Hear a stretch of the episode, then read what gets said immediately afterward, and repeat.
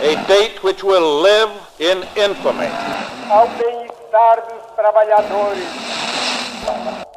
Você está ouvindo o História FM.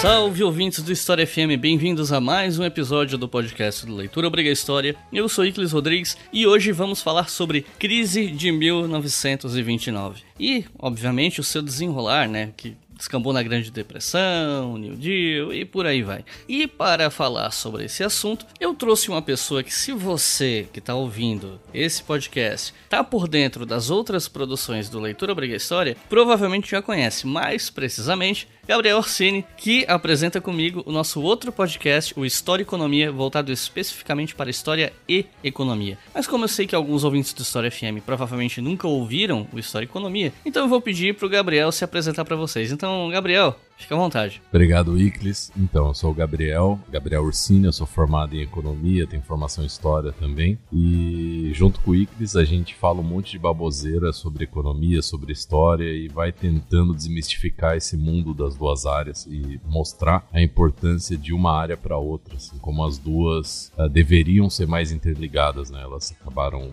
ficando um pouco distantes ao longo do tempo, mas Uh, ou não, né? Isso depende, obviamente, da, das correntes aí utilizadas pelas escolas, por quem está trabalhando né, na, na, linha de frente aí da academia ou dando aula, né? Mas a ideia desse projeto nosso de História e Economia é fazer essa ligação entre, entre essas duas áreas que são tão importantes e que acho que ajudam muito a uma melhor análise do contexto social e político e histórico da nossa do mundo então é isso, vamos conversar um pouco sobre essa crise que abalou quase o mundo inteiro depois dos comerciais.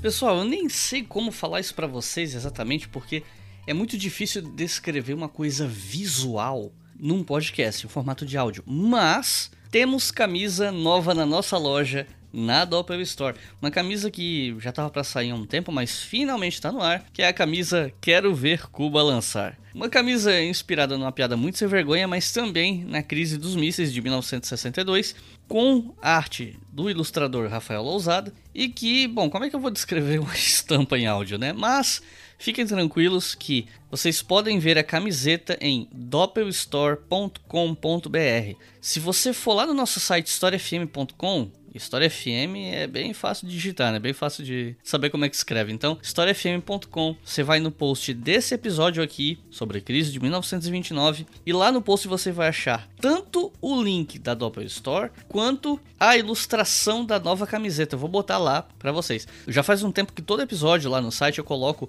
um banner da Doppel na parte de baixo do post, embaixo da referência BNT. Então eu vou colocar a referência ali BNT, como sempre, mas também o banner para vocês acessarem a loja e uma foto com a estampa da nossa nova camiseta, que é o Fidel Castro com os mísseis de fundo voando, escrito Quero ver Cuba lançar.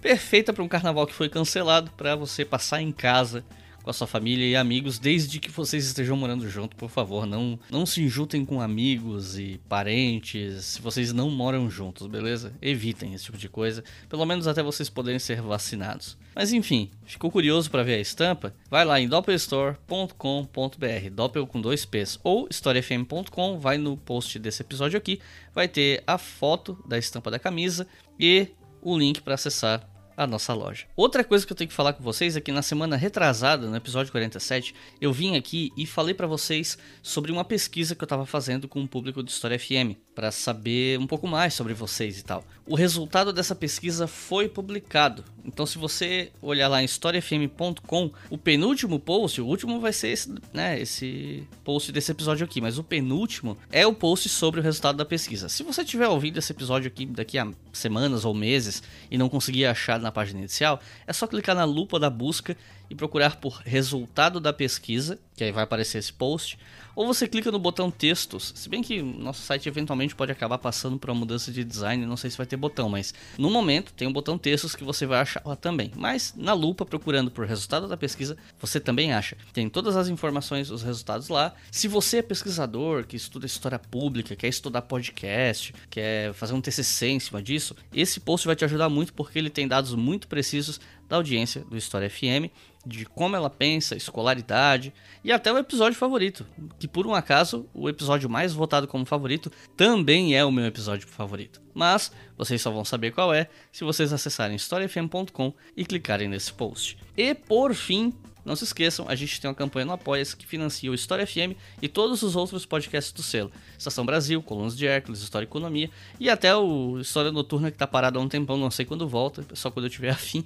Mas financia todos os podcasts, incluindo podcast que tá vindo por aí. É, tem podcast novo mais cedo ou mais tarde. E os nossos novos apoiadores e apoiadoras são Cássio Borges, Hugo Oliveira, Gustavo Gotardo, Acílio Tavares, Ana Paula Siqueira, Thiago Garcia, Lucas Moreira, Sofia Meirelles, Felipe Razeira, Gabriel Guilherme, Martim Pezzini, Rodrigo Moreno, Lucas Mioto, Lohan Ícaro, Luiz Fernando Moraes, Charles Luz, Talismar Gonçalves, Bruna Ribeiro, Flávio Almeida, Vitor Oliveira, Cristiana Weigel, Guilherme Simões e Eduardo Bindenwald. Muito obrigado, pessoal. Com dois reais por mês vocês estão financiando todos os podcasts do Leitura Obriga História. É material pra caramba, tudo fornecido gratuitamente para as pessoas e isso existe graças a vocês. Literalmente existe graças a vocês. Eu não teria feito nenhum dos podcasts extras se não fossem os nossos apoiadores. E lembrando, com 5 reais ou mais por mês, vocês ouvem esses podcasts com antecedência, tanto que vários dos nossos apoiadores já ouviram esse episódio dias antes do pessoal que está ouvindo agora que o episódio foi lançado oficialmente. Então é isso, chega de papo,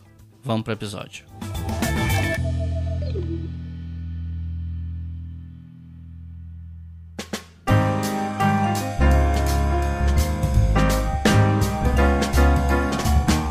Antes de falar da crise de 1929 em si, eu acho que é importante a gente primeiro discutir como os Estados Unidos viraram um país tão rico e próspero depois da Primeira Guerra Mundial. Afinal de contas, por que, que os Estados Unidos enriqueceram tanto depois dessa guerra? Você teria alguns dados que ilustrem essa informação? Então, Icris, a gente tem que pensar nos Estados Unidos, assim, o que eram os Estados Unidos antes da Primeira Guerra, onde eles estavam antes de falar em indicadores econômicos, mostrar dados, tal, acho que é importante a gente pensar de forma ampla no contexto que os Estados Unidos se encontravam. Os Estados Unidos ele já vinha em períodos pré Primeira Guerra Mundial dentro de uma linearidade de crescimento econômico, né? Ele já vinha produzindo em escala, ele já vinha tendo uma industrialização forte pré-Primeira Guerra. E o que acontece na Primeira Guerra que faz com que os Estados Unidos tomem esse papel de hegemonia mundial, assim, eles cresçam tanto. Acontece o seguinte: os Estados Unidos, ao longo da Primeira Guerra, ele é o grande fornecedor de produtos industrializados, principalmente. Né? Imaginem, a Europa estava em guerra, a Europa estava se destruindo, né?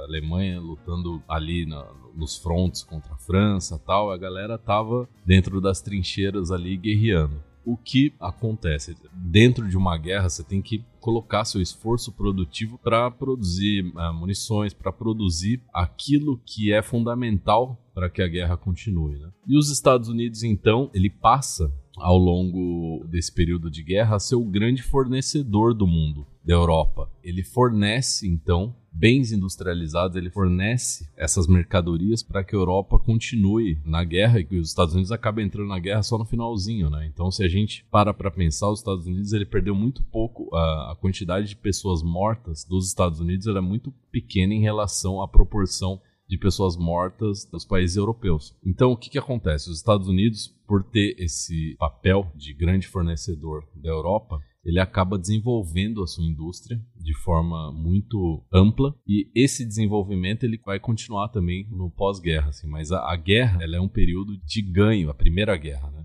Falando da primeira, não da segunda. A primeira guerra ela é um período de ganhos elevados para os Estados Unidos porque é o país que é colocado como um grande fornecedor da Europa, né? Que está em conflito. Lembrando o seguinte, que os Estados Unidos nesse processo eles são considerados os reais vencedores da guerra, né? os grandes vencedores, porque assim, eles entraram só no finalzinho, eles não precisaram Nenhum conflito aconteceu em território estadunidense, então as perdas são minimizadas em comparação com os ganhos econômicos que aconteceram ali no país. Tem uma citação do Hobsbawm que ele explica mais ou menos isso que eu disse em relação à posição do, dos Estados Unidos na guerra. Que ele fala o seguinte, está na página 101, 102 da Era dos Extremos. Ele fala que a guerra não apenas reforçou a posição dos Estados Unidos, né, como o maior produtor industrial do mundo, como os transformou no maior credor do mundo. Os britânicos haviam perdido cerca de um quarto de seus investimentos globais durante a guerra, sobretudo os aplicados nos Estados Unidos, os quais tiveram de vender para comprar suprimentos de guerra. Os franceses perderam mais ou menos metade dos deles, em grande parte devido às revoluções e colapsos na Europa. Enquanto isso, os americanos, que tinham começado a guerra como um país devedor, terminaram-na como principal credor internacional que, que acontece então que a gente tem essa virada dos Estados Unidos? A gente tem que pensar não só na troca de mercadorias, né? Mas o fluxo de capital que foi para os Estados Unidos, ele conseguiu impulsionar o capitalismo de forma que a década seguinte, né, a década de 20, nos Estados Unidos fosse o ápice do desenvolvimento capitalista ali naquele país. Enquanto os países europeus na década de 20 estavam endividados, os Estados Unidos ele estava no, no ápice do desenvolvimento capitalista. A guerra foi na Europa. Nos Estados Unidos você vivia um período de euforia, o American Way of Life, né? aquele modo de vida americano em que havia uma ostentação do, de mercado, um crescimento sem lastro, algo nunca visto na história daquele país. Assim, há, alguns historiadores chamam, chamam esse período de loucos anos 20, né? Por causa disso, por causa dessa euforia, né? Período de ouro da, da economia. É um período de, de expansão grande. Então, lá para julho de 1929, os Estados Unidos tiveram um momento de uma pequena recessão econômica porque a queda da produção industrial dos Estados Unidos acabou trazendo essa situação, e isso aconteceu, essa queda, né? Porque essa produção industrial dos Estados Unidos ficou maior do que a demanda mundial por essa produção, né? Já porque vários países estavam se industrializando. Só que a quebra de fato, que deu o pontapé inicial dessa crise e tal, aconteceu em 24 de outubro de 1929. Então, levando em conta que esses assuntos econômicos às vezes eles são um pouco difíceis de explicar para o público geral, eu queria te perguntar o seguinte: exatamente o que foi esse crash de 24 de outubro de 1929? O que, é que de fato aconteceu ali e por que atingiu tanta gente em tantos lugares? Esse evento, esse crash da bolsa ali de 29, na verdade, ele vem de algo que aconteceu na década de 20 inteira, praticamente, assim. Não na década de 20 inteira, mas de uma sucessão de eventos que culminaram nessa quebra. O que, que, acontece? Os Estados Unidos, então, eles saíram da Primeira Guerra como grandes produtores, né? A década de 20 é o auge do liberalismo econômico, sabe? A gente tem os Estados Unidos na década de 20 como um centro de difusão desse liberalismo econômico.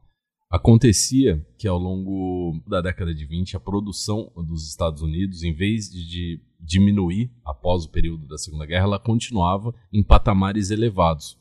Se você para para pensar, aconteceu o seguinte: os Estados Unidos eles continuaram produzindo cada vez mais com aquele pensamento de que a economia dos Estados Unidos nunca iria diminuir, ela sempre estaria em crescimento. Então, a década de 20 ela representa uma euforia, um crescimento de um consumismo estadunidense, uma superprodução que chega a um ponto de não ter mais demanda para ela. O que acontece? Os países europeus, eles, eles estavam devastados com a guerra, né? Ao final da Primeira Guerra. Só que eles se recuperam da guerra de certa forma rápida. Assim. E os Estados Unidos, a gente está falando do período que a gente teve uma, uma grande produção industrial, principalmente com a expansão do Fordismo. A gente tem uma elevada produção em massa de mercadorias. E com isso, você tem uma ideia que uh, tem uma lei da economia clássica, assim, que chama lei de Sé, lei de Seio, Sé, que toda oferta gera sua demanda agregada. Então, se acreditava a economia da, dos Estados Unidos na década de 20, ela estava baseada nessa perspectiva de que, por mais que você gere oferta, essa oferta vai ser demandada. Então, não se preocupava muito com essa questão de que pode ser que em algum momento a produção não fosse consumida pelo mercado. E o que aconteceu foi que a Europa se reergueu, a Europa ela se recompôs, né? Os parques industriais da Europa voltaram a, a crescer. A Alemanha, dentro desse país, merece um destaque porque os parques industriais da Alemanha não foram tão afetados ao longo da Primeira Guerra Mundial e a Alemanha ela conseguiu se reerguer, mas com todas as questões do Tratado de Versalhes ali, a gente vai falar daqui a pouquinho, ela ficou pagando dívida e tal. Ela teve outros problemas como hiperinflação tal, mas os Estados Unidos, então, eles, eles, a crise, uma das razões da crise está nesse fato de que a produção ela aumenta muito e você não consegue escoar essa produção. E o que sobra quando você não consegue escoar essa produção para o mercado internacional é o mercado interno. O que acontece? Acontece que o século XX, se a gente analisar os dados econômicos do século XX nos Estados Unidos, a gente tem um problema que é muito característico do capitalismo, eu acho, sabe? Que é o seguinte: a gente tem um elevado crescimento econômico, mas se a gente olha a questão da desigualdade social, a desigualdade social ela também se eleva bastante. Como a gente consegue ver isso? Se a gente pegar os dados da década de 20 em relação aos pagamentos de trabalhadoras e trabalhadoras, a gente tem uma quase estabilidade dos pagamentos de salário.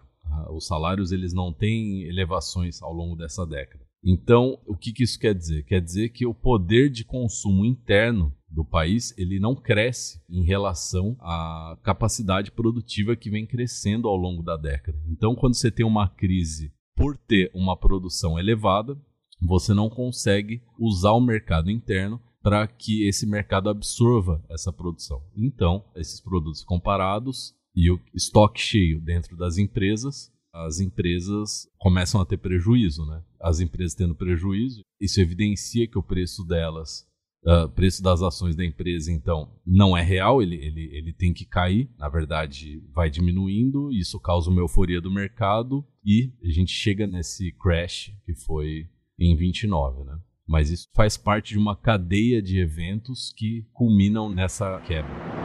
1929, Black Tuesday. The New York Stock Exchange is in a panic. Frantic investors have scrambled to unload their stocks at any price. Embora tenha ocorrido essa quebra né, num dia específico, que a gente chama de crise 29 não é só essa quebra, não é só esse dia, né? Mas todos esses anos de recessão econômica que viriam pela frente, cuja faísca, digamos assim, foi essa quebra da bolsa e toda essa questão de mercado de ações, de especulação, etc. E aí eu queria te perguntar quais foram os impactos dessa crise nos anos que se seguiram e por que ela afetou tantos países. Então, Iclis, a gente precisa colocar o seguinte, cara, que se a gente analisa politicamente os Estados Unidos, tá? A gente tem a década de 20, de 21 a 33, a gente tem três presidentes republicanos que representam um liberalismo radical na esfera econômica. Esse liberalismo radical faz os Estados Unidos entrarem numa dinâmica de deixar o mercado se autorregular, não interferir no mercado e deixar com que o mercado volte e se regule sozinho, né? O que acontece? Ali a gente tinha alguns problemas na crise que eram muito latentes, que é a questão da superprodução, a gente tinha um subconsumo, porque como eu disse agora há pouco, os salários estavam estavam baixos. A gente também tinha hipotecas agrícolas na agricultura dos Estados Unidos. Ela tinha, os bancos haviam começado a emprestar bastante dinheiro para compra de tratores e maquinário. Então, os produtores rurais acabavam se endividando. Então, você tinha vários problemas e essa produção agrícola também não conseguia ser exportada. Então, você tinha vários problemas que afetavam toda a dinâmica de estabilização econômica ali do mercado. Principalmente a questão da especulação. A gente tinha uma especulação gigantesca no mercado dos Estados Unidos ao longo de períodos próximos anteriores à crise de 29. As pessoas chegavam ao ponto de pegar empréstimos bancários para colocar dentro da bolsa de valores para que com esses uh, empréstimos fosse possível uma rentabilização dentro dessa crença de que a economia sempre estaria crescendo. Então, Iclis, essa questão da crise uh, ter um dia específico, ela não é tão verdadeira assim. A gente tem uma agenda assim da crise que acontece, por exemplo, em 24 de outubro de 1929, você já tem uma primeira euforia de mercado. 13 milhões de ações, elas são ofertadas, assim, as pessoas vendem, mas ali você tem um, um circuit break, que é a bolsa para. A bolsa para por duas horas, os bancos estadunidenses se reúnem e falam: não, a gente vai salvar a economia. A gente vai injetar dinheiro na bolsa para que essa.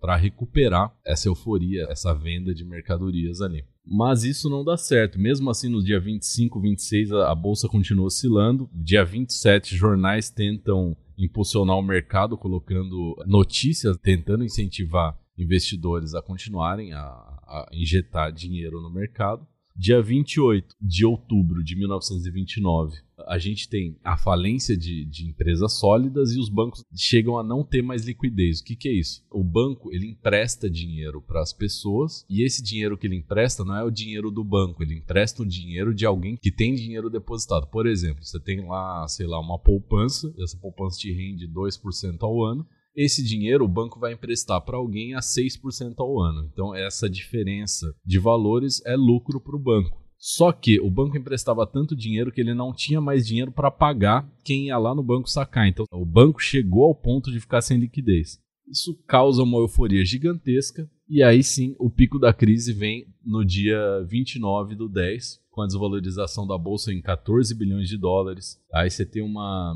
crise geral que pega ali do mercado financeiro toda a estrutura de agentes econômicos da sociedade. Esse evento do dia 29 de outubro de 1929 é chamado de Quinta-feira Negra, uma ressalva a esse termo assim a questão de que tudo que é negro é ruim, né? Então, tudo que tem essa denominação é classificado como algo ruim. Então, a gente tem que tomar cuidado com esses termos na história, que a gente estuda muito isso, fazer essa ressalva é muito importante porque não é, né? Então a gente talvez deveria ressignificar, dar outro nome a esse evento. Mas ele ficou conhecido como Quinta-feira Negra, esse evento onde vocês podem procurar depois na internet, tem várias imagens sobre isso. Uma imagem clássica que é do investidor vendendo um carro a 100 dólares na rua, um carro que custaria cerca de 800, 700 dólares na época. Né? Essa foto, inclusive, é a capa do episódio. Ah, é? Legal, legal. É importante falar que 100 dólares não era pouco dinheiro também, tá? O carro não valia, sei lá, 10 mil dólares. Não, o carro valeria uns 700, 800, sei lá, mil dólares que sejam, mas assim, mesmo assim, isso evidencia como as pessoas ficaram desesperadas. Tem vários casos de suicídios, pessoas jogando de prédio, enfim. Isso foi bem relatado ao longo do, desse período. Mas o que é importante colocar para vocês é que não é uma questão de um dia específico. Esse dia, né, que está classificado como da quinta-feira e do dia 29 de outubro, ele tenha sido um marco porque nesse dia as ações caem demais. Assim, mas não é só nesse dia. Depois disso, as ações continuam caindo até 33 ali. Você tem uma contínua queda. O mercado ele nunca cai de uma vez só. Ele cai, depois ele cresce um pouquinho, mas o que importa é a tendência do mercado ao longo do tempo. E aí, essa quinta-feira foi um, quando o mercado ele teve uma oscilação abrupta para baixo. Tá? Então, por isso que esse dia ficou tão marcado na história. Mas e por que, que essa crise afetou tantos países no mundo e não especificamente os Estados Unidos? Como é que isso funciona na prática? Tá, então é o seguinte, Iclis. Voltando à, à pergunta, né? Que você tinha feito no fim, eu comecei a falar e acabei esquecendo dela, né? Você pergunta quais foram os impactos da crise nos anos que se seguiram a ela. E agora você me perguntou por que, que isso afetou tantos países. É pelo seguinte, nesse período a gente já tem um capitalismo que ele já estava interligado. Os Estados Unidos em 1929 já representavam 47%, repito, 47% da produção mundial e 23,9 do consumo mundial. Então, se a gente para para pensar que os Estados Unidos, como grande potência econômica daquela época, ela entra em crise, ela arrasta 23,9% do consumo mundial, ela arrasta então quase um quarto de todo o consumo da economia mundial. Uma imagem que é bastante forte para a gente da história em relação a isso é a queima do café em São Paulo, né? Os produtores não tinham que fazer com o café, que era exportado principalmente para os Estados Unidos, então eles tiveram que queimar grandes uh, montanhas de café por aqui eu já ouvi boatos, né, que isso poderia ser os primórdios de uma política keynesiana, né, uma intervenção estatal que a gente vai falar daqui a pouquinho, mas é interessante como a crise ela chega até aqui e ela vai avançando também. Eu tenho um dado, outro dado aqui interessante, é que em 32 33, a Áustria tinha cerca de 32% de desemprego, a Alemanha chegou a 44%, a Grã-Bretanha 23%. Então, assim, o desemprego em escala mundial, ele cresceu muito, né? Sem emprego, a gente não tem consumo também. Então, assim, é uma série de eventos em cadeia que culminaram nos impactos da crise. Qual que é a relação principal dessa crise? É que a economia dos Estados Unidos, a partir de 1925 e 26, ela começa a dar sinais de esgotamento em relação essa euforia de produção. A produção dos Estados Unidos ela vinha nessa década de 20 em um constante aumento. Você tinha crédito muito fácil para consumo e crédito no setor financeiro. Havia essa disseminação do American Way of Life, de um consumismo, de um welfare state, né? de uma ideia de que pelo consumismo você conseguiria viver do modo americano. Né? Enquanto as empresas estavam com acúmulo de estoque, as indústrias tinham um acúmulo de estoque, você tinha uma tomada de crédito sem mecanismos de controle, uma crença num crescimento inesgotável de demanda, você tinha um consumismo cada vez maior. E assim, a gente tem que lembrar que a gente está falando de 1929. Hoje ainda é uma bagunça, você imagina em 1929, sem computador, né? Como é que era? Então, assim, cara, ao longo da crise de 29, umas coisas absurdas aconteceram. A questão de fraudes fiscais, assim, as empresas se endividavam. O crédito, a regulamentação do mercado financeiro não era próxima do que é hoje. Hoje é bagunçado, imagina naquela época. Então, assim, as empresas falsificavam balancetes, imagina os balancetes feitos à mão, você tinha valorizações artificiais, fraudes fiscais mesmo, assim, das ações. E os bancos também, eles não controlavam essa questão do crédito, não, tinha uma expansão gigantesca de crédito. A questão da liquidez, como eu disse para vocês, assim, os bancos não se preocupavam em ter um mínimo de liquidez. O que, que é isso? É a questão de que isso é um indicador importante de falar, porque acho que no Brasil isso é um pouco preocupante aqui. É o seguinte, quando a gente tem, sei lá, o Wikileaks, por exemplo, que é milionário, ele tem lá pelo, por causa do, do, do leitor obriga história, ele tem uns 10 milhões de dólares na conta corrente dele. Mas se ele chegar lá amanhã no banco falar,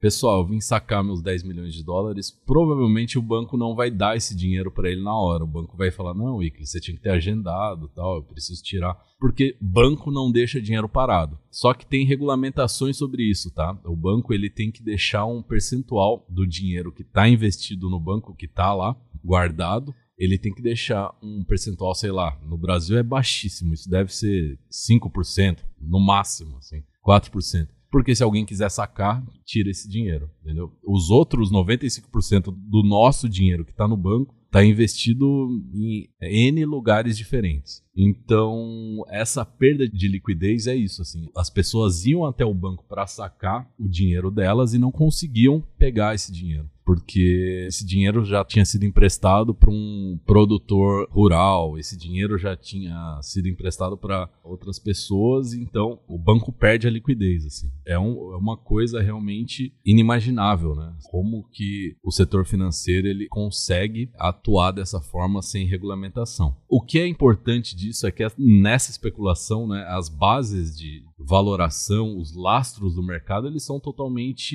ilusórios, né? Eles não têm nada tangível, não tem uma realidade efetiva por trás desses valores. Assim, a crise está aí. De 24 a 28, a bolsa de Nova York cresceu 300%. E como eu disse para vocês, em 25, 26 ela já tinha dado sinais de esgotamento. Então, esse é um problema, um problema grande.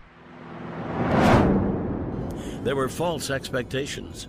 Investors began to lose confidence in the market, and the crisis of confidence led to a selling panic, and then the inevitable happened.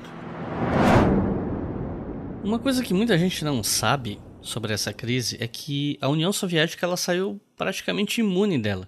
E isso fez com que nos anos 30 o socialismo soviético fosse muito bem visto por, sei lá, por vários intelectuais pelo mundo e tal, porque afinal de contas, com tantos países com economia capenga, tanta gente empobrecendo, passando fome, a União Soviética ia num caminho oposto, né? Tinha uma economia que estava crescendo. E claro que com o passar das décadas, as visões em torno da União Soviética foram mudando de acordo com mudanças de regime, com brigas narrativas, especialmente durante a Guerra Fria. Aliás, tem episódio aqui no podcast sobre a Guerra Fria, quem quiser ouvir. Mas ao menos naquele momento, nos anos 1930, fora lá da União Soviética, pensando aqui a visão que o mundo tinha sobre ela, né? A União Soviética, ela estava, digamos que, bem na fita, porque ela se segurou bem economicamente nesse momento de crise global. E aí eu queria te perguntar por quê? Como ela conseguiu isso? Bom, Iclis, então, eu acredito que a União Soviética, essa questão da crise é delicada, porque agora a gente vai apanhar.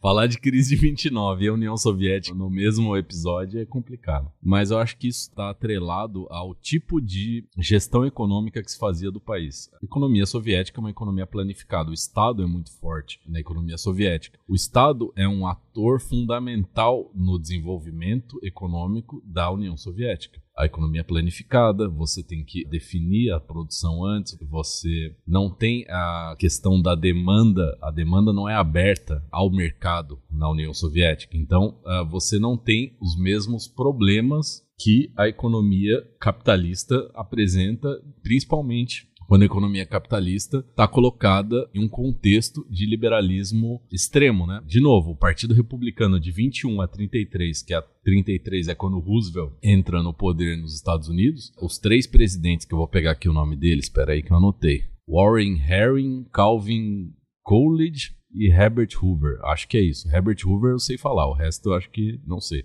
eles estavam dentro de um liberalismo radical, assim. Esses caras, eles não viam com bons olhos a questão da intervenção estatal, né? Os Estados Unidos, é importante falar isso porque o contexto interno dos Estados Unidos é importante. Cara, em 1919 você tinha lei seca nos Estados Unidos. A desigualdade social nos Estados Unidos sempre cresceu. Os Estados Unidos estava com uma sociedade cheia de moralismo e puritanismo, assim, mas a gente sabe que isso é um moralismo e um puritanismo apenas aparente, né? É engraçado, Iclis, a gente pensar até as semelhanças dessa década com a década de 20, esse período com agora, né? Tipo Trump e tal. Toda essa questão.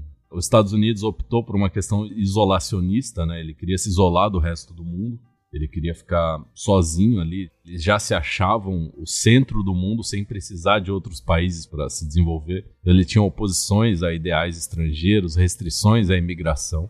Então, ser estadunidense é aquela questão de que é o homem branco com o American Way of Life que está baseado no consumismo. Para consumir, você tem um, um, acesso a crédito gigantesco, uma alta taxa de acumulação de capital. E isso também colocado pelo crédito, né? O crédito era fácil, ele não tinha tanto lastro. Então você conseguia. Um dado importante sobre isso é que de 23 a 29, os salários nos Estados Unidos eles tiveram um crescimento bruto de 600 milhões de dólares. Enquanto a indústria, o setor de bens de consumo duráveis, eles cresceram 10 bilhões de dólares. Então, se a gente faz a diferença dos dois ali, a gente tem 9,4 bilhões de dólares ali que simplesmente eram produção, mas que não faziam parte do consumo interno do país. Assim, essa produção não era para ser consumida internamente. 5% da população entre 23 e 29 concentrava um terço da renda. Então, por que talvez a União Soviética não tenha sofrido esses impactos da crise?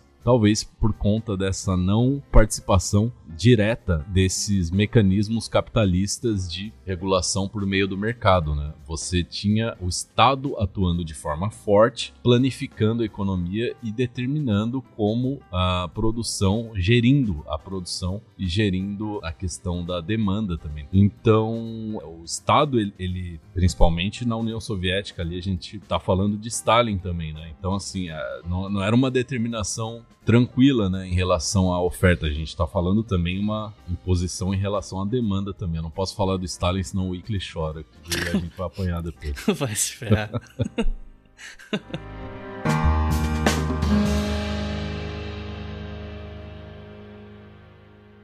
Você está ouvindo o História FM.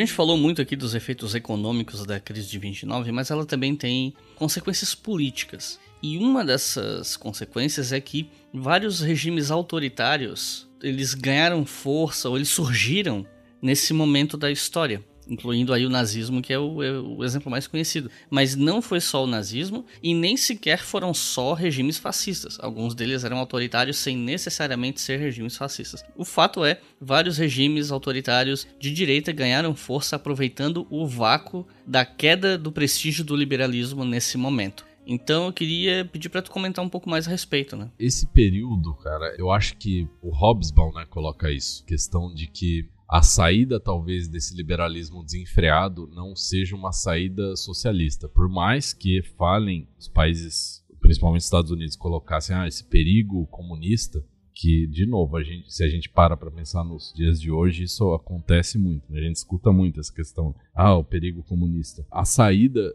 para esse liberalismo desenfreado, na verdade, ela veio da direita, né? Inclusive tem uma citação do Hobsbawm. Você quer comentar, Iclis, essa citação que a gente estava falando antes? Normalmente a gente não faz é, leitura de citação aqui no programa, mas eu acho que vale abrir uma exceção aqui, porque ele é um trecho muito elucidativo que acho que é o melhor parágrafo para resumir essa questão para o pessoal que para resumir essa questão para o pessoal que não entende ou que nunca estudou esse assunto e tal, que está tendo contato pela primeira vez, né? É uma citação que vocês vão achar no Era dos Extremos, na página 115 da edição que eu tenho, que eu acho que é a única edição que tem, na verdade, né? Da Companhia das Letras. E ele fala o seguinte: Talvez valha a pena lembrar que, nesse período, a ameaça às instituições liberais vinha apenas da direita política, já que, entre 1945 e 1989, se supôs quase como coisa indiscutível que vinha essencialmente do comunismo. Até então, o termo totalitarismo, inicialmente inventado como uma descrição ou autodescrição do fascismo italiano, era aplicado quase só a esses regimes. A Rússia soviética, a partir de 1922, estava isolada. A partir de 1922, União das Repúblicas Socialistas Soviéticas estava isolada e não podia e nem queria, após a ascensão de Stalin, ampliar o comunismo. A revolução social sob a liderança leninista, ou qualquer outra, deixou de espalhar-se depois que a onda inicial do pós-guerra refluiu. Os movimentos social-democratas, marxistas, tornaram-se mais forças mantenedoras do Estado que forças subversivas, e não se questionava seu compromisso com a democracia. Nos movimentos trabalhistas da maioria dos países, os comunistas eram minoria, e onde eram fortes, na maior parte dos casos, foram ou tinham sido ou iriam ser suprimidos. O medo da revolução social e do papel dos comunistas nela era bastante real, como provou a segunda onda da revolução durante e após a Segunda Guerra Mundial. Mas nos 20 anos de enfraquecimento do liberalismo, nenhum único regime que pudesse ser chamado de liberal democrático foi derrubado pela esquerda. O perigo vinha exclusivamente da direita. E essa direita representava não apenas uma ameaça ao governo constitucional e representativo, mas uma ameaça ideológica à civilização liberal como tal, e um movimento potencialmente mundial para o qual o rótulo fascismo é, ao mesmo tempo, insuficiente, mas não inteiramente irrelevante. Eu acho que dentro desse contexto do fascismo, todos os regimes autoritários, vale a pena destacar o caso da Alemanha, né? A Alemanha, a questão da República de Weimar. A Primeira Guerra na Alemanha, como eu disse anteriormente aqui, ela conseguiu, apesar dos conflitos, ela conseguiu segurar o parque industrial dela, só que ela teve que pagar os, as indenizações impostas ali no Tratado de Versalhes. Né? Isso teve uma inflação gigantesca, até que em 22 a Alemanha declara moratória em relação ao tratado. Como represália, em 23, Bélgica e França ocupam o Vale de Ruhr, que eu não sei falar também, mas o Iclis sabe. Ruhr. Ah, Ruhr. eu nem sei se a pronúncia é essa, mas tudo bem. Aí o que acontece? A Alemanha começa a imprimir dinheiro, né, para pagar. Nesse vale eh, haviam vários eh, mineradores, né? O pessoal trabalhava ali no vale, né, mas por conta dessa ocupação, os alemães se negavam um pouco a trabalhar ali. Então, a questão do nacionalismo já estava vindo ali a Alemanha começa a emitir dinheiro para pagar salário, enfim. Acontece que a Alemanha tá se bagunça inteira e os Estados Unidos eles falam não, beleza. Então os bancos privados dos Estados Unidos eles vão emprestar dinheiro para a Alemanha para reconstruir. Olha que loucura, né? Os próprios bancos dos Estados Unidos eles emprestam os bancos privados, emprestam dinheiro para a economia da Alemanha se recuperar. Quem que não haveria calote seria o governo dos Estados Unidos. Esse plano Davis, Davis, DAWS, de 1924. Esse plano, então, ele acontece porque a inflação, se a gente para para pensar em, em 1918, um dólar valia 8 marcos. Em 1923, um dólar valia só 14 trilhões de marcos. Então, assim, a recuperação da Alemanha foi tentada, a Alemanha estava numa desestabilização econômica gigantesca. Por que, que eu estou falando da Alemanha? Eh, por que, que eu estou falando dessa questão da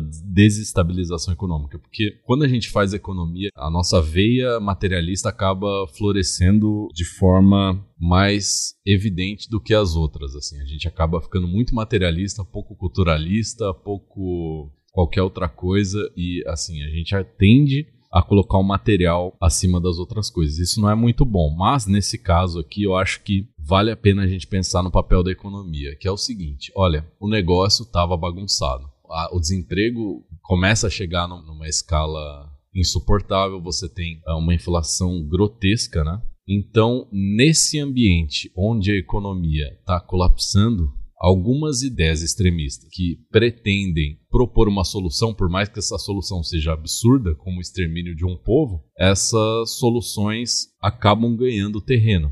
O que eu quero dizer com isso é o seguinte: olha, voltando no Hobsbawm, a gente está num período em que não havia solução posta de forma fácil, né?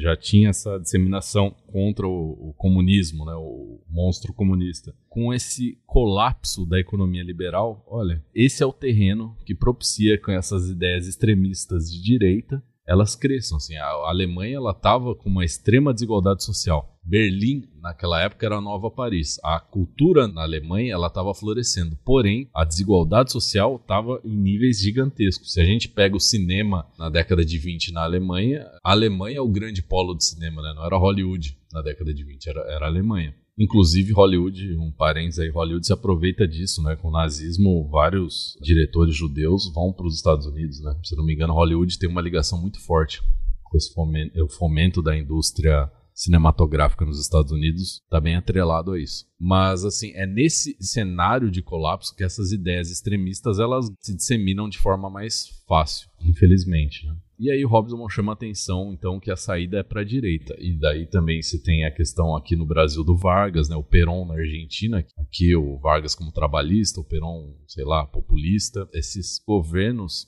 eles propunham soluções para quem é daqui, né? Soluções internas, né? Que precisavam ser tomadas. Isso, acho que, falando de economia, evidencia uma saída por mais bizarro que isso seja, evidencia uma saída da atuação do Estado. Mostra como o Estado ele tem um papel importante na regulamentação, na questão de controle, gestão da economia. Esse período como um todo, ele é importante. Um livro que eu vou indicar para vocês ali no final do episódio, mas ele é importante em relação a essa mudança de hegemonia. Né? É o papel dos Estados Unidos, a queda da Inglaterra, do Império Britânico e a ascensão do Império da hegemonia dos Estados Unidos. Então isso está dentro de um contexto. O livro é O Longo Século XX do Giovanni Arrighi. Financial markets were in free fall. FDR came into office and said we're going to have to deal with this. He said we have nothing to fear but fear itself. Bom, muito se fala, né? Quando você vai estudar o assunto, é com isso que você esbarra, né? Que os Estados Unidos começaram a sair do buraco por conta do New Deal, que foi proposto pelo presidente Franklin Delano Roosevelt, que alguns vão grafar como FDR, né, ou FDR. Enfim, o que foi exatamente o New Deal? O que, que foi esse negócio que teoricamente falando, tirou os Estados Unidos, ou pelo menos foi o pontapé inicial para tirar os Estados Unidos do buraco. Como é que ele funcionava? Como ele efetivamente melhorou a situação do país? O Roosevelt foi eleito em 1933, né? Ele rompe com aquilo que eu vinha dizendo. O Roosevelt era democrata, ele rompe com aquele período de governo republicano que vem desde 1921. Ele rompe também com essa, com essa dinâmica de um liberalismo extremo, né, extremista. O New Deal é um plano econômico elaborado pelo Brain Trust, né, uma instituição criada ali para crise, né, que tem muita influência do keynesianismo. O que que é isso. Agora a gente vai entrar um pouco em teoria econômica, mas eu vou tentar ser mais sucinto possível. O Keynes, ele tem a obra dele, a obra principal do Keynes, que é chamada de, de a teoria geral do emprego, do juro e da moeda. ele escreveu esse livro em 1936, ele publicou esse livro em 1933. O New Deal ele é muito influenciado por esse keynesianismo. O que, que é isso? Isso é uma simplificação tá, que veio pós-Keynes, mas qualquer curso de economia vai colocar isso dessa forma. Tá? O produto interno bruto de um país ele tem algumas variáveis que são o consumo, os investimentos privados, né? Os gastos governamentais e a balança comercial, a exportação menos importação. O que o Keynes falou, olha, eu estou sendo muito sintético, tá? Mas estou resumindo isso, tentando colocar isso da forma mais didática possível. Não é isso, mas é próximo disso, tá? É que a única coisa que a gente pode mexer dentro dessa composição do PIB é nos gastos governamentais. O Estado ele pode mexer na questão dos gastos governamentais. Então, o Estado tem que investir. Então, o New Deal nada mais é do que um, uh, o Estado intervindo na economia com investimentos estatais na economia, na educação, na saúde, gerando emprego em grandes obras, construção civil, né? estimulando o emprego com agências, estimulando consumo com agências federais. Ele injeta dinheiro na economia. Tem uma, uma frase que eles falam: oh, você tem que ter uma equipe que durante a noite vai até as estradas e cava buraco, e outra equipe que passa o dia inteiro tapando o buraco das estradas. Então, o que, que acontece? Você tem uma injeção de dinheiro na economia por um período de tempo, você também deixa os juros mais baixos até que essa economia ela se estabilize. Como que ela vai se estabilizar? As pessoas tendo emprego, tendo renda, elas voltam a consumir. Elas voltando a consumir, elas voltam a pagar imposto. Então, o imposto, teoricamente, evitaria um problema que só da gente pensar nessa política já fica mais, mais evidente, que é a questão do déficit público, né? Se, se o governo ele está injetando dinheiro na economia, ele vai ter um déficit grande nas contas públicas. Porém, a ideia do keynesianismo é que a médio prazo, né, você consiga recuperar esse dinheiro através dos impostos. E o New Deal, então, ele é uma saída capitalista, importante colocar isso porque tem o seguinte, tem muita gente que quando fala intervenção estatal acha que a gente está falando só de comunismo, não, o socialismo, comunismo, não, o keynesianismo, ele é uma saída capitalista, ele não é uma saída de esquerda, ele é uma tentativa de salvar o capitalismo. E essa saída é com a intervenção estatal, é colocando o Estado como um agente fomentador de serviços básicos para a população. O Estado tem que intervir na economia para garantir os serviços básicos. E dentro desse contexto ali, a gente tem a questão. Isso é tão não de esquerda, né? Porque junto com isso coloca crédito para as indústrias, mas tem também uma propaganda anticomunista, tem programas assistencialistas tal. Isso faz com que o keynesianismo, na verdade, ele seja uma saída do capitalismo para se reestruturar diante de uma crise como foi a crise de 1929. E o New Deal é um exemplo disso. A gente tem aqui no Brasil a questão que o Vargas, como eu disse agora há pouco, o Vargas ele comprou os estoques dos cafeicultores né, no Brasil, porque o Estado comprou aqui, porque esse estoque não tinha para quem ser vendido. Então, para não ter um colapso geral da economia, o Estado foi lá e comprou o café e tacou fogo no café. Então, por isso que, que se fala que, olha, talvez, talvez, não sei, tá? Se isso é ou não política keynesiana. Mas talvez ali se tenha começado uma política keynesiana porque se injetou diretamente dinheiro na economia. Eu acho que não, porque assim, esse dinheiro na verdade está dando para grandes produtores, né? Então está dando para produtores específicos. Você não está gerando emprego, você não está preocupado com o mercado consumidor em si. Mas o keynesianismo, o New Deal, ele é uma expressão dessa questão da intervenção estatal na economia através dos gastos governamentais. Lembrando, as variáveis são consumo, investimento e gastos do governo e a balança comercial. O que o, o Estado pode mexer é nos gastos de governo né, e retornar isso através da tributação depois. A questão dos juros também ela pode fomentar deixando os juros baixos, ela pode incentivar, porque os juros baixos incentivam as pessoas que detêm capital a investir no setor produtivo, não deixar esse capital no mercado financeiro, por exemplo, ou em algo especulativo, porque como o juros está baixo, esse capital não vai ser tão rentabilizado. Os ganhos em cima desse capital não vão ser tão altos. Então, isso faz com que as pessoas deixem esse esse montante de dinheiro no, no setor produtivo, queiram novamente investir no setor produtivo. Isso é um problema, só um parênteses aqui, mas isso é um problema por muito tempo perdurou no Brasil, né?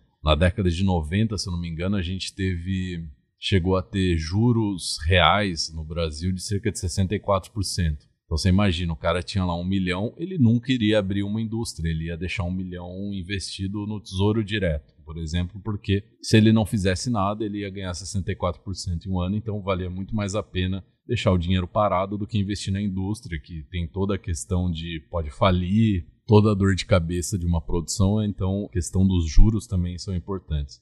É por isso que o Iclis defende tanto o nosso excelentíssimo ministro Paulo Guedes, porque ele. Ô, Gabriel, tu para, ele... com essa... tu para com essa palhaçada que daqui a pouco vai ter gente acreditando. Porque ele deixa os juros baixos, pelo menos. Tá, e fora o New Deal, é, você chegou a. Quando você estudou sobre esse assunto, você chegou a encontrar outras tentativas de combater a crise lá nos Estados Unidos? Outras coisas que foram tentadas? Você chegou a encontrar isso? Ou o foco foi mesmo no New Deal? Como eu disse, é uma das tentativas de combate à crise, acho que é importante ali. Eu vou citar uma que eu acho que eu já coloquei assim, mas a questão próximo ali do crash mesmo lá do dia 29 de outubro, os bancos se juntam ali quando tem um circuit break. Esse termo dá muito medo para o pessoal do mercado financeiro, né? Porque depois do corona ali a gente teve uma época que a gente teve chegou até acho que dois ou três em um dia só. E o circuit break é quando o mercado para porque está em muito declínio, então tem que parar para ver se a euforia do mercado é uma ferramenta que foi criada no Brasil, acho que não faz muito tempo, inclusive. Isso aí não deve ter mais de eu não sei, vou procurar depois, mas acho que isso é dos anos final dos anos 90 para cá. Mas é uma ferramenta que faz com que no Brasil, né, se ele cai acima de 10%, a Bovespa cai acima de 10%, ela para, fica meia hora parada para o mercado se acalmar, como se fosse um chacoalhão. Você fala, cara, o que, que você está fazendo da sua vida? Você tem certeza disso mesmo? E isso aconteceu lá na, antes do dia 29, eu citei aqui para vocês, e teve um momento que a bolsa de Nova York parou, os bancos se reuniram e falaram: não, a gente vai bancar a crise, a gente vai injetar dinheiro aqui para tentar salvar tudo. Então, assim, acho que foram tentadas sim políticas políticas, mas nada de forma efetiva pensando na atuação do Estado. As políticas que pensaram na atuação do Estado mesmo são as políticas keynesianas. Isso aí é importante, acho que no próximo bloco a gente já pensa por que só a política keynesiana pensou nessa relação estatal quando a gente pensar nas vertentes né, que estão por trás dessas ações. By 1939, the world was on the brink of war. Hostilities in Europe and Asia were well underway. O que consolidou de vez a recuperação econômica dos Estados Unidos foi a Segunda Guerra Mundial. Mas aí a pergunta que eu quero te fazer é: como? Por quê? Por que a Segunda Guerra consolidou a recuperação econômica dos Estados Unidos? Como é que isso aconteceu? Então, Iclis, guerra gera dinheiro, né? Porque guerra, na verdade, faz com que a produção aumente, né? Os Estados Unidos, o Hobsbawm coloca isso naquele trecho que eu li, né? Esse período de guerras ele foi muito importante para os Estados Unidos para se consolidar como hegemonia mundial. O Giovanni Arrighi coloca o longo século XX por isso, porque ele mostra essa transição, ciclos hegemônicos, né? A transição de um ciclo hegemônico britânico para o ciclo da hegemonia estadunidense. A guerra, ela foi o que serviu de alicerce para que os Estados Unidos conseguissem se recuperar dessa produção excessiva que não tinha escoamento. Se a gente para para pensar, a guerra, quando a gente vê filme de Hollywood sobre a guerra, a gente vê todo aquele esforço de guerra, a gente vê mulheres trabalhando nas fábricas, a questão do isqueiro zipo, todo filme que a gente vê de guerra, da Segunda Guerra, você vê um soldado com isqueiro zipo tal. Então, essa produção em massa dos Estados Unidos, os Estados Unidos já era o grande produtor mundial, né? Como eu disse ali, 40% da produção mundial já vinha dos Estados Unidos. Então, assim, a guerra, ela serve como um impulsionador dessas mercadorias. A guerra ali, ela tem esse papel de, olha, vamos dar vazão para toda essa produção. E além disso, né, o pós-guerra foi muito importante para os Estados Unidos, a questão do Plano Marshall, o acordo de Bretton Woods, Mas a recuperação econômica dos Estados Unidos, a guerra talvez tenha sido influenciado, talvez não, muitos historiadores acreditam nisso, né? Que a guerra ela foi desencadeada por conta dos problemas causados pela crise de 29, né? A guerra foi necessária porque precisavam de ajustes econômicos. A Alemanha estava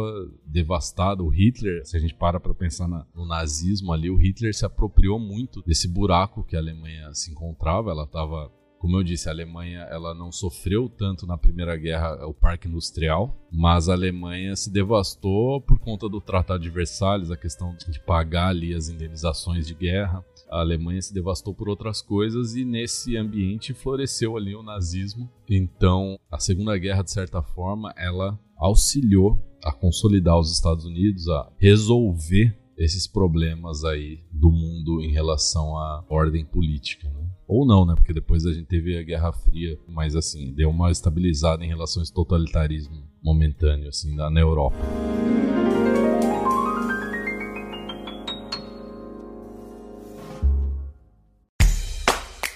Leitura Obriga História é um selo de produção de podcasts de história e humanidades. E a nossa campanha no Apoia-se financia esse e todos os outros podcasts. Então acesse apoia.se barra e colabore para manter esse projeto educacional gratuito no ar.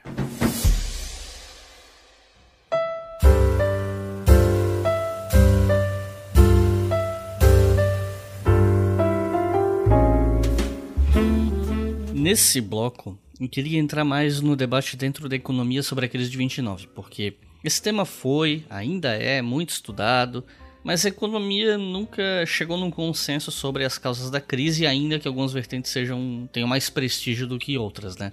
A respeito do motivo da crise, por que ela durou tanto, sobre as ações para mitigar os efeitos da crise. E quem está ouvindo esse episódio, quer dizer, não quem está ouvindo, mas algumas pessoas que estão ouvindo o episódio talvez estejam pensando assim: pô, mas eu vi um vídeo no canal não sei aonde que a explicação era outra coisa, totalmente diferente. Ah, eu vi um outro cara explicando de um jeito bem diferente também. Então, isso acontece porque tem vertentes diferentes explicando de maneiras diferentes. Então, eu queria que tu explicasse um pouco pro pessoal que está ouvindo sobre quais são essas vertentes ou pelo menos qual é o argumento central de algumas vertentes econômicas né, um pouco mais prestigiadas a respeito dessa, enfim, desses assuntos que a gente discutiu aqui, né, principalmente a origem da crise. Tudo bem que a gente não vai poder aprofundar tudo, né, um podcast só, um episódio só, mas pelo menos para o pessoal ter uma noção de quem é quem, né?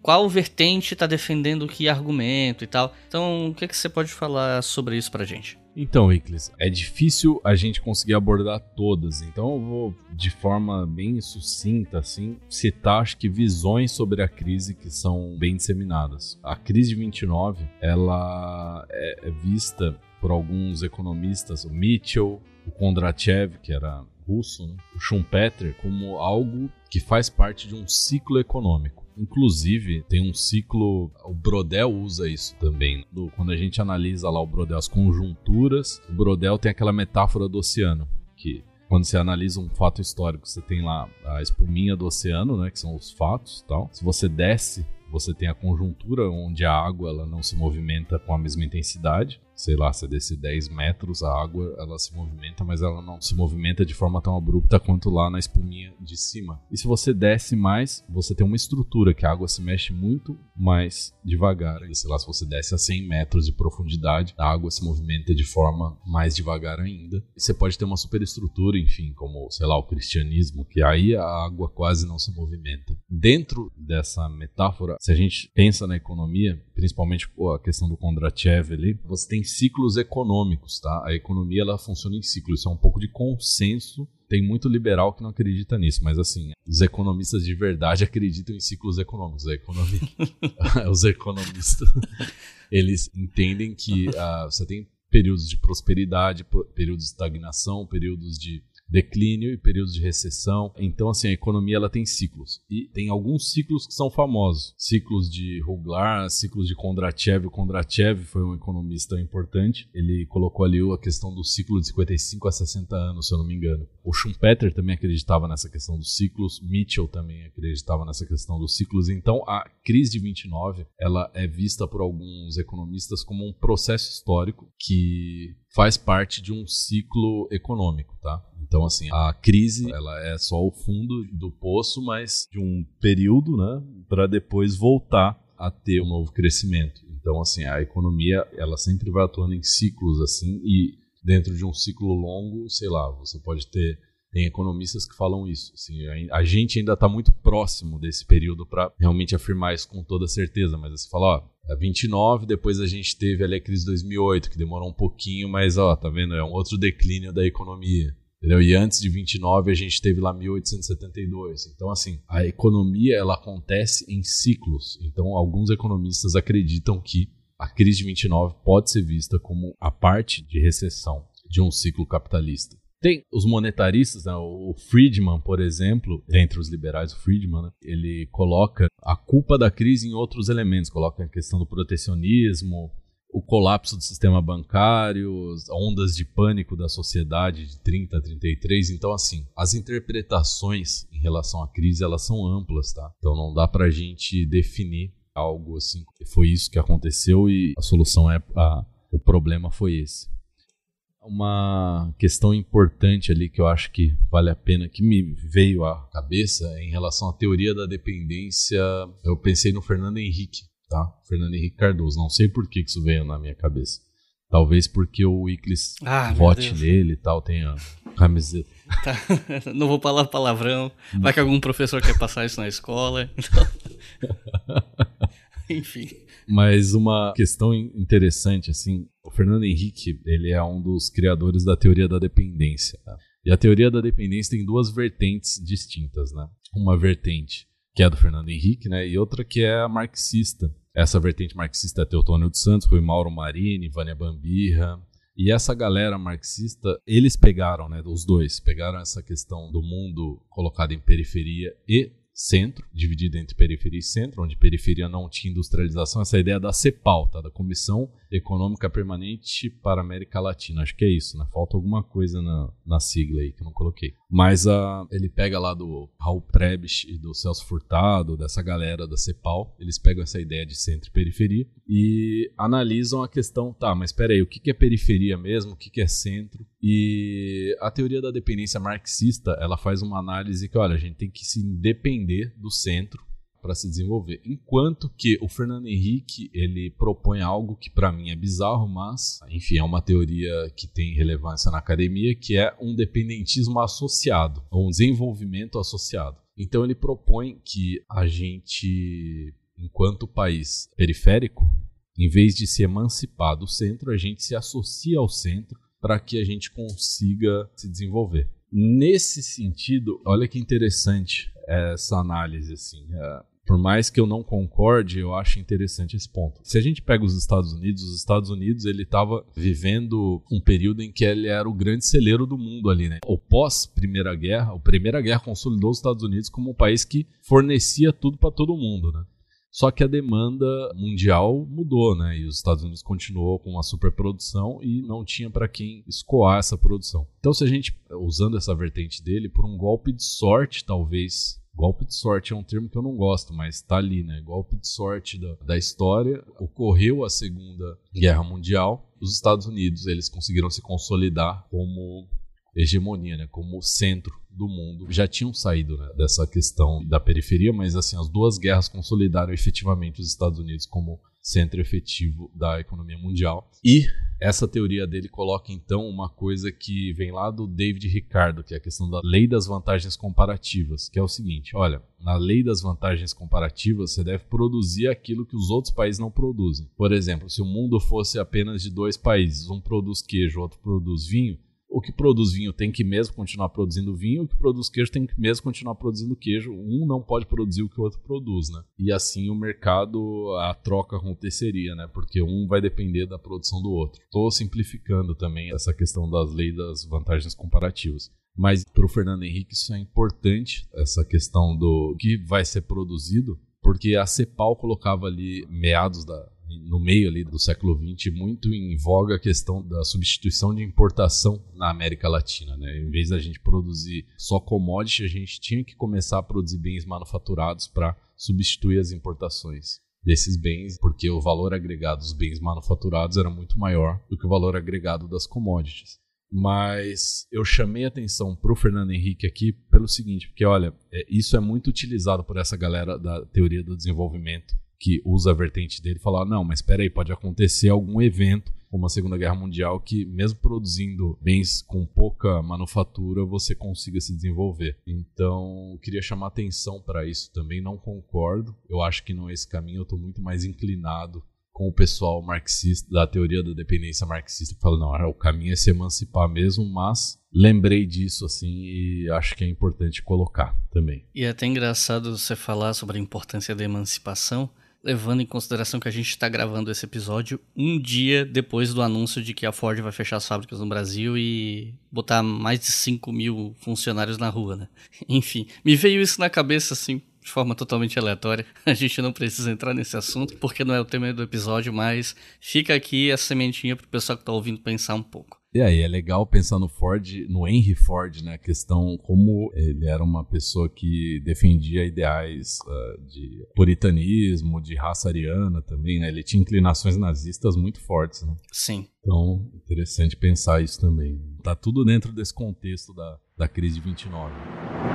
The working out of a great national program that seeks the primary good of the greater number.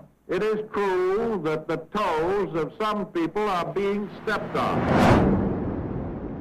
E bom, tem todo um debate em torno do New Deal também, porque eu já vi muitas vezes uma galera falando que não, o New Deal piorou a crise por conta do intervencionismo e tal, até você mencionou um pouco disso. Só que me parece que dentro da economia a interpretação do New Deal como sendo o que tirou os Estados Unidos da crise até a Segunda Guerra Mundial consolidar essa tirada, né? Me parece que essa interpretação na economia ela é hegemônica. Só que nas redes sociais, etc., o que você vê é o oposto disso, né? E aí eu queria te perguntar qual é o debate em torno de, do New Deal. Né? Então, Iclis, acho que uh, se a gente para para pensar no Brasil, é, as redes sociais elas estão colocando isso em voga também pelo seguinte, olha, o PT ele aplicava políticas keynesianas, né, na, na economia, o PAC lá, o Plano de Aceleração de Crescimento, ele nada mais é do que uma grande política keynesiana. Então, essa política keynesiana aí do New Deal, como funciona? O Estado injeta dinheiro gerando emprego, esse emprego gera salários, né? o salário gera consumo, consumo gera produção e a produção volta para o emprego, gera emprego de novo. Então, assim, é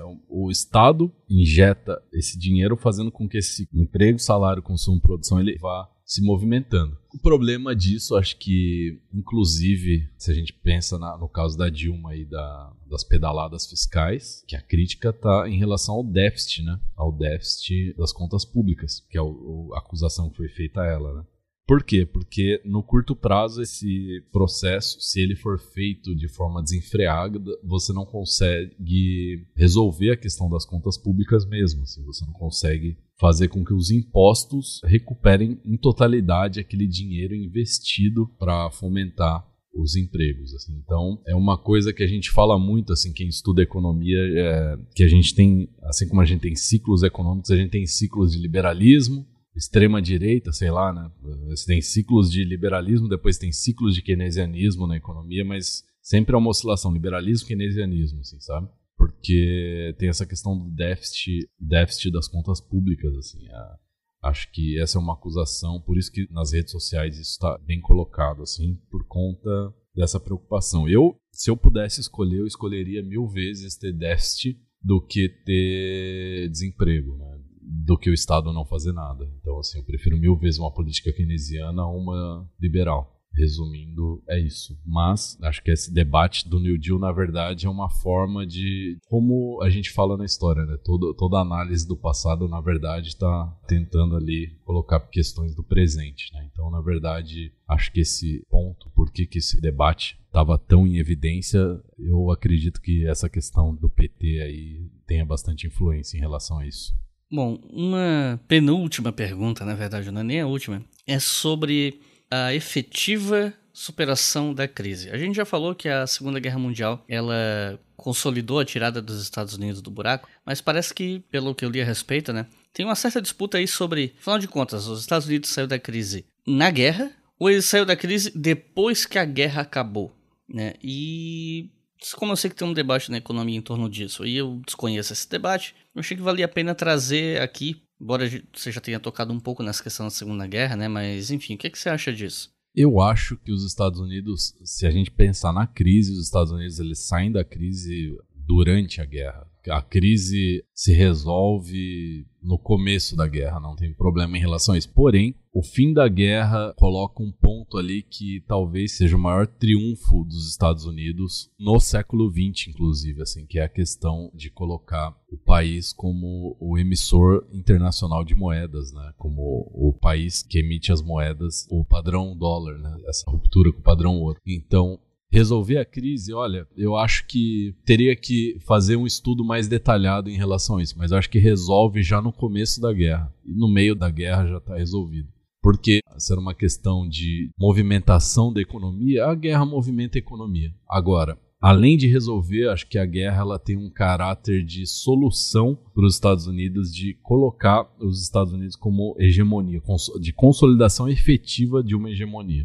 Daí eu colocaria os acordos do final da guerra como um elemento fundamental. E, para terminar, aproveitando que você falou em acordos, minha última pergunta era justamente sobre um tema que já foi mencionado lá no nosso outro podcast, né, no História e Economia, que foram os acordos de Bretton Woods que é uma consequência direta tanto da crise quanto da guerra. E aí eu queria que você explicasse para o pessoal o que foi esses acordos e o que foi efetivamente discutido nele e as consequências dele para o resto do século XX e para o mundo hoje. Então, Eglis, isso a gente já debateu bastante quando a gente falou de financiarização lá no, no nosso episódio de financiarização lá no História Economia. O que, que é o acordo de Bretton Woods? Eu vou sintetizar assim, mas o que, que ele tem de importante? No acordo de Bretton Woods, quando a guerra estava para acabar mesmo, os países capitalistas eles foram lá para esse hotel em Bretton Woods, nos Estados Unidos, fizeram uma convenção e propuseram esse acordo. Ali você tinham duas figuras que foram importantes, Dexter White, representando os Estados Unidos, os interesses estadunidenses, e o Keynes, sim, o Keynes que a gente falou até agora, representando interesses da Inglaterra, né, do, Império Britânico. Os grandes vencedores desse acordo foram os Estados Unidos. Por quê? Porque ali, com esse acordo, ficou estipulado que haveria uma mudança do padrão de moeda internacional. A moeda internacional até então era o ouro. O ouro ele tinha o lastro nos bancos centrais dos países. Então, por exemplo, o Icles lá com seus 10 milhões de dólares, ele tinha que ter o banco central do Brasil, ele tinha que ter esses 10 milhões de dólares em, em ouro. Algo bem sintético, assim, não, não, necessariamente dessa forma, mas o dinheiro existente numa economia, ele tinha que ter esse lastro em ouro. Os Estados Unidos, com esse acordo de Bretton Woods, colocam o seguinte: olha, a gente vai continuar deixando o ouro como o lastro da economia mundial, porém a moeda internacional vai ser o dólar. E o dólar lastreado é ouro, tal, aqui no meu Banco Central enfim, isso ficou definido que seria dessa forma, mas acho que não há como você estipular isso de uma forma real, né? Como que você vai fazer um controle de uma coisa dessa, assim? Então os Estados Unidos começou a emitir moeda, emitir dólar, perdão, mas esse dólar teoricamente estaria lastreado, né, atrelado à quantidade de ouro existente. Acontece que lá na década de 70 a gente tem uma crise em que os países percebem que falam, oh, mas peraí, se toda essa dívida que eu tenho com os Estados Unidos, se eu for lá no Banco Central deles pedir para resgatar o ouro, será que esse ouro existe mesmo? Não. Então, na década de 70, o governo estadunidense ele tem que vir a público e falar, não, na verdade rompemos com o padrão ouro. Na verdade, o dólar por si só, ele se autorregula.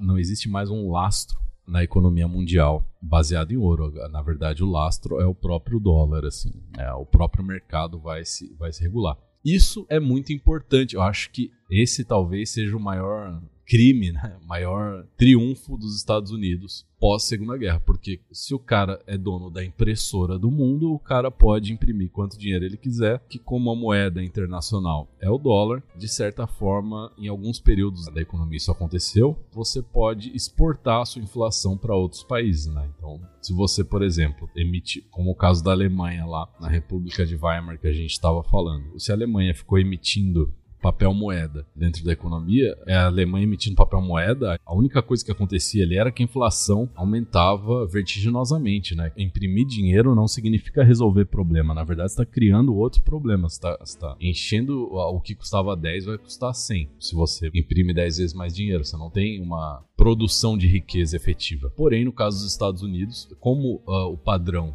de moeda internacional. É o dólar, seria como se você tivesse imprimindo ouro, criando ouro, achando jazidas de ouro, algo nesse sentido. Então você exporta isso para o resto do mundo, porque as transações internacionais são feitas em dólar. Então eu coloco que esse acordo de Bretton Woods ele é muito importante porque ele coloca esse poderio estadunidense no novo patamar, principalmente econômico. É ali que a gente começa a ter esse processo de financiarização da economia de uma forma mais latente. Então, voltando à pergunta anterior, eu diria que para resolver a crise, talvez no começo da Segunda Guerra, a coisa já teria se resolvido, assim, meados assim, não, a gente já teria não teria tanto problema, mas assim, a Bretton Woods é, a, é, o, é jogar cal em cima mesmo, assim, é onde ali a gente resolve qualquer problema e se coloca como hegemonia. Já era o maior produtor mundial e aí você consegue ainda ter um controle sobre a economia que em poucos períodos da história acho que alguma nação conseguiu ter.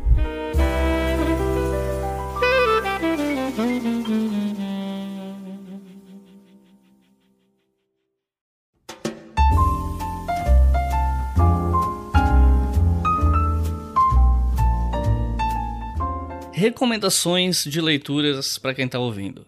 Eu sei que tem gente aí que está ouvindo que está curioso, querendo saber mais, tá curioso querendo se aprofundar, mas esse episódio aqui, como qualquer outro episódio de qualquer podcast que você for ouvir, é uma simplificação, é um resumo, é, um, é o básico para você entender o conteúdo. Se você quiser saber mais, com mais detalhes, você precisa ir para os livros e é aí que vem recomendação de leituras. Então, Gabriel, o que é que você recomenda para o pessoal que quer entender mais crise de 29 e as suas consequências em termos de livros? Eu não vou indicar nenhum livro direto sobre a crise, porque eu acho que deve ter bastante material disso na internet, vocês podem pesquisar. Eu prefiro colocar uns acessórios que tratam da crise de forma mais profunda. Não dá para falar, não citar o Keynes, né, a teoria geral do emprego, do e da moeda, que esse livro que deu o remédio para a crise, né, vamos dizer assim, é o livro que coloca o que foi feito para sanar esses grandes impactos da crise no primeiro momento. Então, o Keynes, indispensável, é um livro impossível de ser lido por um leigo, assim, então se você começar a ler e se sentir um idiota, tudo bem, porque isso acontece comigo ainda hoje. Primeiro capítulo ali é um parágrafo e você fica lendo aquilo umas 15 vezes e fica, meu Deus, o que, que esse cara quer dizer assim? Eu lembro na graduação que eu passava noites tentando ler aquele livro, mas depois nasceu a criança. Então eh, não dá, acho que, para não citar o Keynes. E aí eu queria citar outros dois livros. Um a gente fez citações sobre ele, né, que é a Era dos Extremos do Hobsbawm, O Breve Século XX. Esse livro do Hobsbawm ele é interessante porque ele tem uma visão marxista que dá uma importância grande para as guerras ali, esse período da crise, mas principalmente das guerras ali. Ele caracteriza bem essa questão da ascensão dos Estados Unidos. Mas eu acho que ele peca na questão do fim do século XX ali na, com a queda do muro de Berlim, porque né, o século XX ele foi depois ele se mostrou mais complexo que isso, mas é, lembrando que todo texto histórico tem uma é a época, né? E o Hobsbawm é genial, né? Não dá para criticar o Hobsbawm. O Hobsbawm, longe de mim fazer isso, tá? Então eu indico esse livro, acho que vale a pena a leitura. E um contraponto, que não é contraponto na verdade, mas é só um contraponto em relação ao título. O título do livro do Hobsbawm, O Breve Século XX, eu colocaria o do Giovanni Arrighi, O Longo Século XX. Por quê? Porque nesse livro do Longo Século XX ele coloca a questão sistêmica do capitalismo, a mudança de ciclos hegemônicos. E é importante a gente pensar na crise de 29 também como algo dentro desse processo de transição de ciclos, porque a gente consegue pensar né, que as crises de agora, talvez, essa é uma teoria deles, né, do, pessoal do Sistema Mundo, tal do Arrigo, coloque em evidência a, uma nova transição de um ciclo hegemônico para a Ásia, para o leste asiático ali, que é o que tem acontecido uh, com a China, né? A China talvez venha a ser a nova hegemonia do mundo. Então, vale a pena demais de se inteirar mais dessa, dessas discussões. Tem muita gente que critica a RIG e tal, mas eu acho que é um livro importantíssimo para a gente poder pensar essa questão do ciclo hegemônico ali, da ascensão dos Estados Unidos e como essa questão da crise está vinculada, tem um papel importantíssimo dentro desse caminhar dos Estados Unidos aí para a hegemonia. Né? Bom, então é isso. Muito obrigado por terem ouvido até o final. Gabriel, gostaria de fazer alguma consideração final? Não, gente, é isso. Tô de volta depois do corona. Tô meio acabado ainda, mas estamos aí. Queria dizer, fique em casa ainda. Enquanto não tomar vacina, fique em casa. Pelo amor de Deus. Então é isso. Vacinem-se quando essa vacina sair. Sabe-se lá quando, mas esperamos que em breve. Muito obrigado por terem ouvido até o final. Não se esqueçam que a gente tem esse outro podcast, História e Economia. Ele entrou no hiato, mas eu acho que quando esse episódio sair ele já vai ter voltado, ou pelo menos assim espero. E já tem sete episódios no ar antes mesmo desse hiato, sobre diversos assuntos.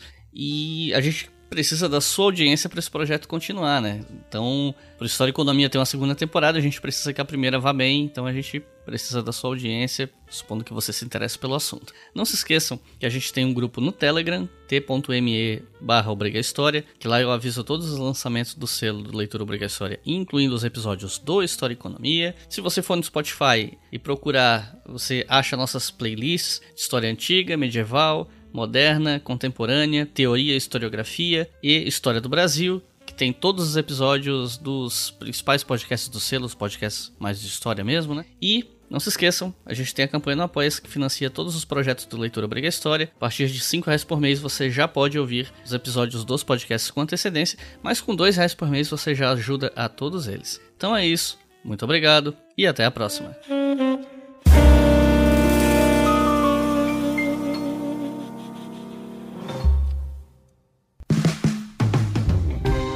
Este podcast foi financiado por nossos colaboradores no Apoia-se.